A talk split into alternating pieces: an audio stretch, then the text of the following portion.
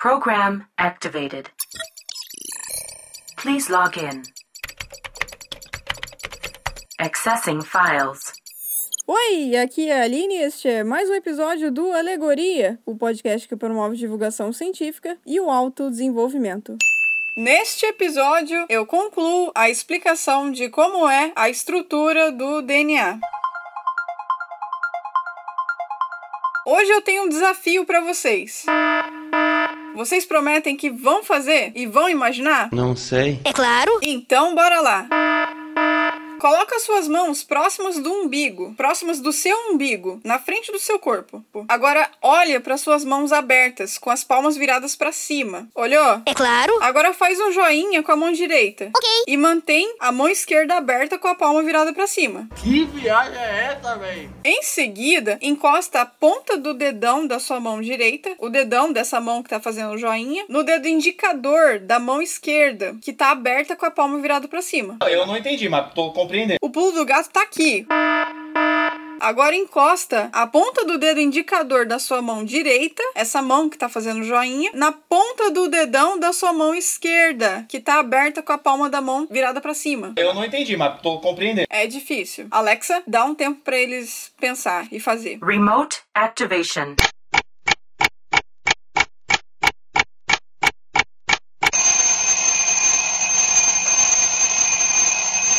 Para você fazer esse movimento, você provavelmente precisou abrir a mão direita, aquela mão que estava fazendo o joinha, e girar o braço e a mão em meia lua, no sentido anti-horário, para conseguir aproximar e encostar a ponta do dedo indicador dessa mão direita na ponta do dedão da mão esquerda. É o quê? Eu não entendi o que ele falou. O resultado que você obtém desse desafio é a mão esquerda aberta com a palma virada para cima, a mão direita aberta com a palma virada para baixo, o dedo indicador da mão esquerda encostado no dedão da mão direita, o dedo indicador da mão direita encostado no dedão da mão esquerda.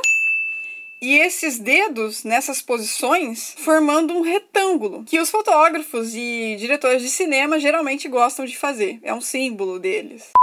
Sabe esse giro em meia lua, sentido anti-horário, que o seu braço e a sua mão tiveram que fazer para conseguir aproximar e encostar esses dedos? Não sei. Não entendi, mas tô compreendendo. As bases nitrogenadas, os fosfatos e as pentoses do DNA precisam se organizar de forma semelhante no DNA para conseguirem se ligar entre si. Você tá doido. Você reparou como no início do desafio as suas duas mãos estavam abertas, com palmas viradas para cima, e terminaram o desafio em posições diferentes? É verdade.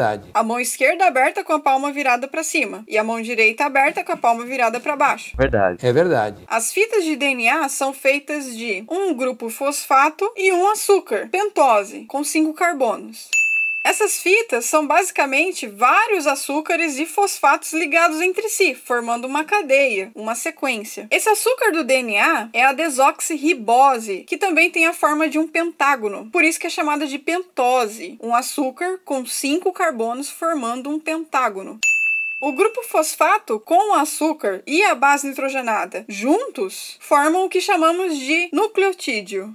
Vários nucleotídeos juntos, ligados entre si, formando uma sequência, formam o DNA. O DNA é feito dessa sequência de vários nucleotídeos. Nós chamamos essa sequência de vários nucleotídeos de polinucleotídeos. Você provavelmente já ouviu por aí, em alguma aula de ciências ou de biologia, alguém dizer cinco linha, três linha, não é? É verdade. Praticamente um mantra. Cinco linha, três linha, cinco linha, três linha. Todo mundo já falou isso pra você em algum momento. Provavelmente em alguma aula de biologia do ensino médio. Para entender isso, partiu para a alegoria do cachecol de tricô.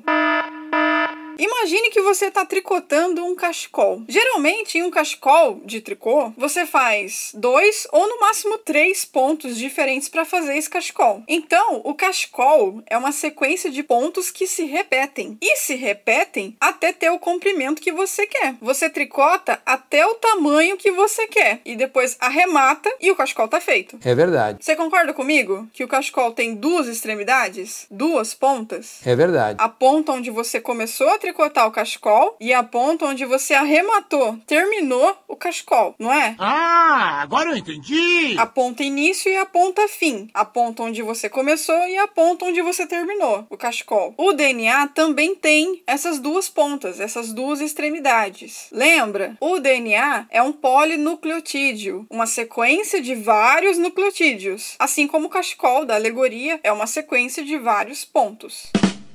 A extremidade de um polinucleotídeo que tem um grupo fosfato ligado ao carbono 5 da pentose do último nucleotídeo é a extremidade 5' e é a ponta onde começa o polinucleotídeo, enquanto a outra extremidade deste mesmo polinucleotídeo é chamada de extremidade 3' porque tem uma hidroxila, OH, ligado ao carbono 3' da pentose do último nucleotídeo. E é a ponta onde termina esse polinucleotídeo.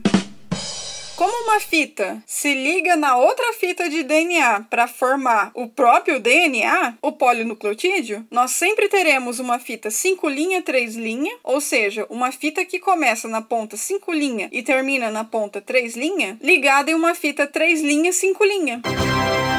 Por isso são antiparalelas, entende? Ah, agora eu entendi! Os nucleotídeos das duas fitas ficam posicionados em direções opostas, ou seja, antiparalelos. Da mesma forma que as suas mãos ficaram no final do desafio, uma virada para um lado e a outra virada para o outro. Todos os nucleotídeos de uma fita virados para um lado e todos os nucleotídeos da outra fita viradas para o outro lado, o lado oposto. Espero que tenham gostado do episódio de hoje. Não se esqueçam de nos seguir nas redes sociais: Twitter e Instagram, Deezer, Spotify e Castbox. E Alexa, fecha a lojinha e vambora! Data transfer complete. Program terminated.